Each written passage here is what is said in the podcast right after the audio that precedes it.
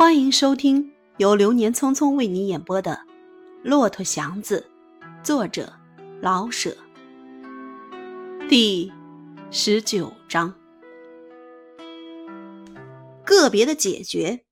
祥子没那么聪明，全盘的清算，他没那个魄力，于是一点办法没有，整天计倦着，满肚子委屈，正和一切的生命同样。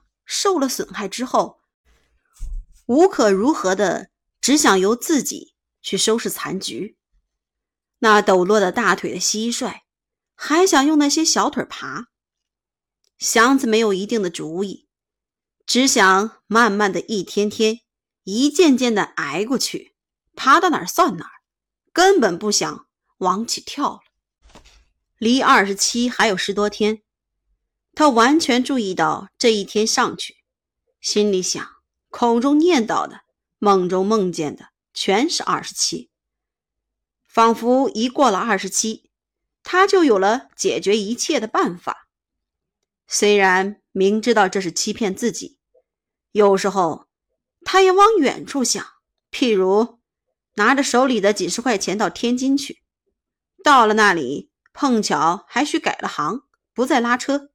虎妞还能追到他天津去？在他的心里，凡是坐火车去的地方，必是很远。无论怎样，他也追不了去。想得很好，可是他自己良心上知道，这只是万不得已的办法。再分能在北平，还是在北平？这样一来，他就又想到了二十七那一天。再分能在北平，还是在北平？这样一来，他就又想到二十七那天，还是这样想进便省事。只要混过这一关，或许可以全局不动，而把事儿闯过去。即使不能干脆的都摆脱清楚，到底过了一关是一关。怎样混过这一关呢？他有个主意，一个是不理他那回事儿，干脆不去拜寿；另一个是想照他所嘱咐的办法。这两个主意虽然不同，可是结果一样。不去呢，他必不会罢休；去呢，他也不会饶了他。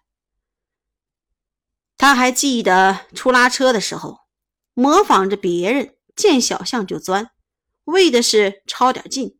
而误入了罗圈胡同，绕了个圈又绕回到原街。现在他又入了这样的小胡同，仿佛是无论走哪一头，结果是一样的。在没办法之中，他试着往好里想，就干脆要了他，又有什么不可以呢？可是无论从哪方面想，他都觉着憋气。想想他的模样，他只能摇头。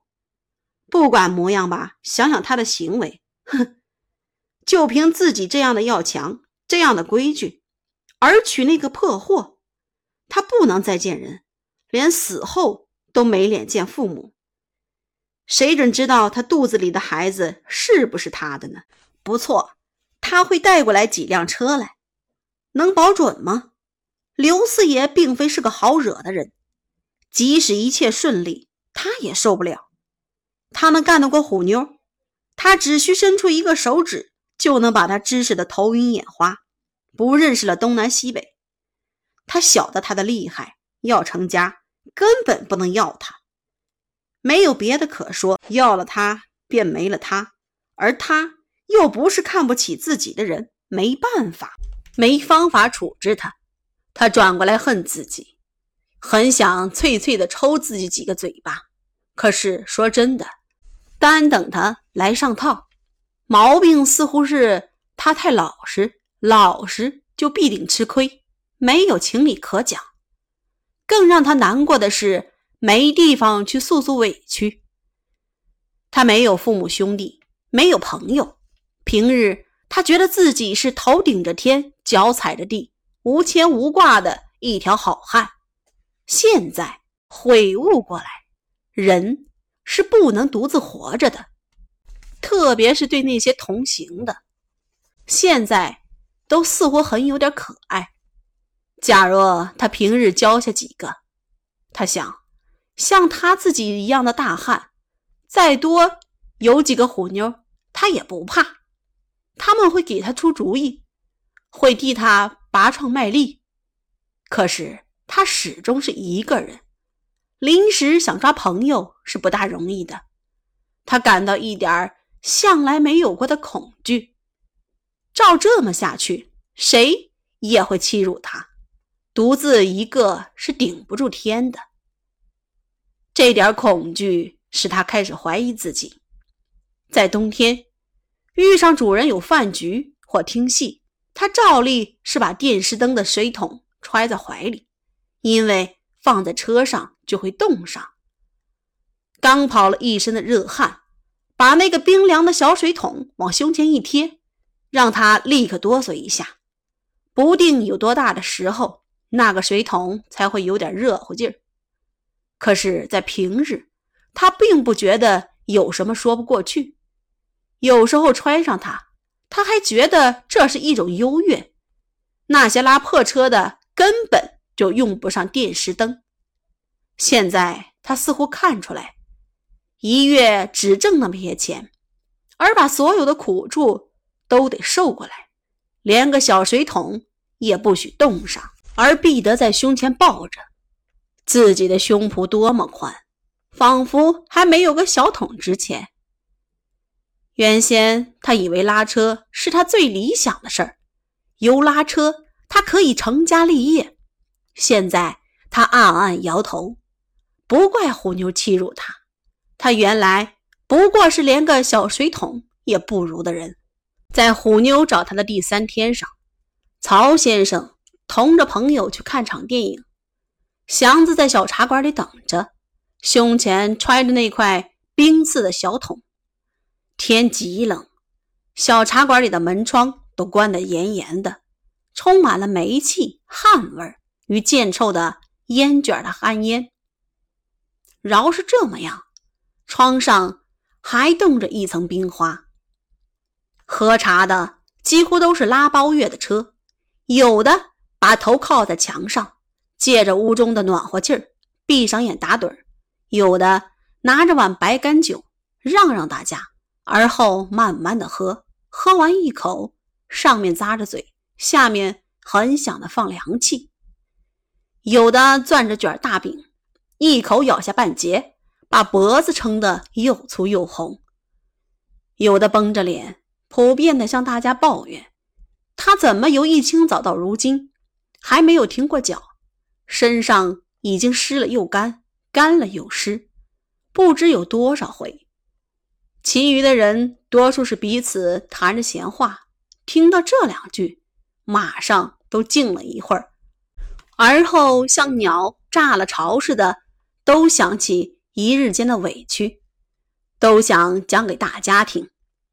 连那个吃着大饼的，也把口中匀出能调动舌头的空隙，一边咽着饼一边说话，连头上的筋都跳了起来。你他妈的包月就不没过了？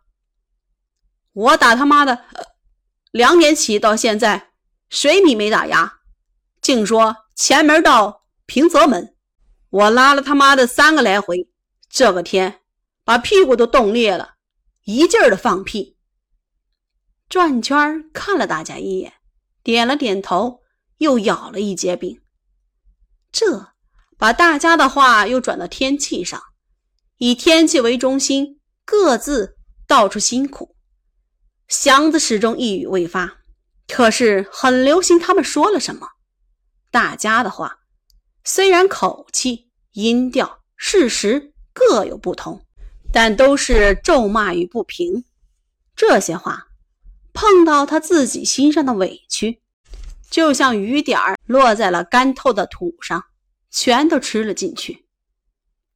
他没法，也不会把自己的话有头有尾的说给大家听。他只能由别人的话中吸收些生命的苦味儿大家都苦恼，他也不是例外。认识了自己，也想同情大家。大家说到悲苦的地方，他皱上眉；说到可笑的地方，他也撇撇嘴。这样，他觉得他和他们打成一气，大家都是苦朋友。虽然他一言不发，也没大关系。从前他以为大家是贫嘴恶舌，凭他们一天到晚穷说，就发不了财。今天仿佛是头一次觉到，他们并不是穷说。而是替他说呢，说出他与一切车夫的苦处。大家正说到热闹中间，门忽然开了，进来一阵冷气。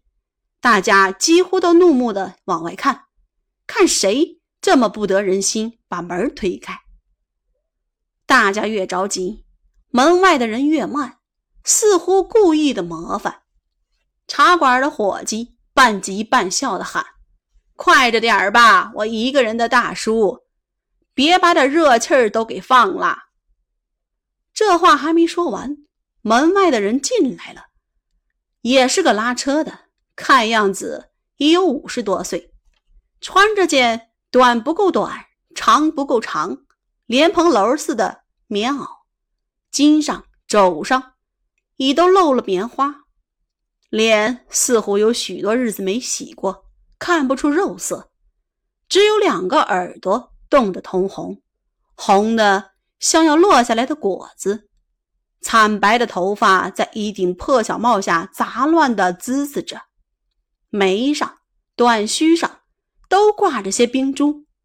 一进来，摸住条板凳便坐下了，挣扎着说了句：“沏一壶。”这个茶馆一向是包月车夫的去处。像这个老车夫，在平日是绝不会进来的。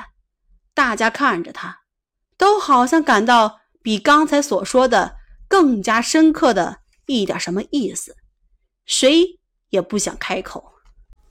在平日，总会有一两个很不懂事的少年，找几句俏皮话来拿这样的茶客取笑。今天没有一个出声的，茶还没有沏来。老车夫的头慢慢的往下低，低着低着，全身都溜下去。在平日，总会有一两个很不懂事的少年。亲爱的听众朋友们，本章播讲完毕，感谢大家的收听。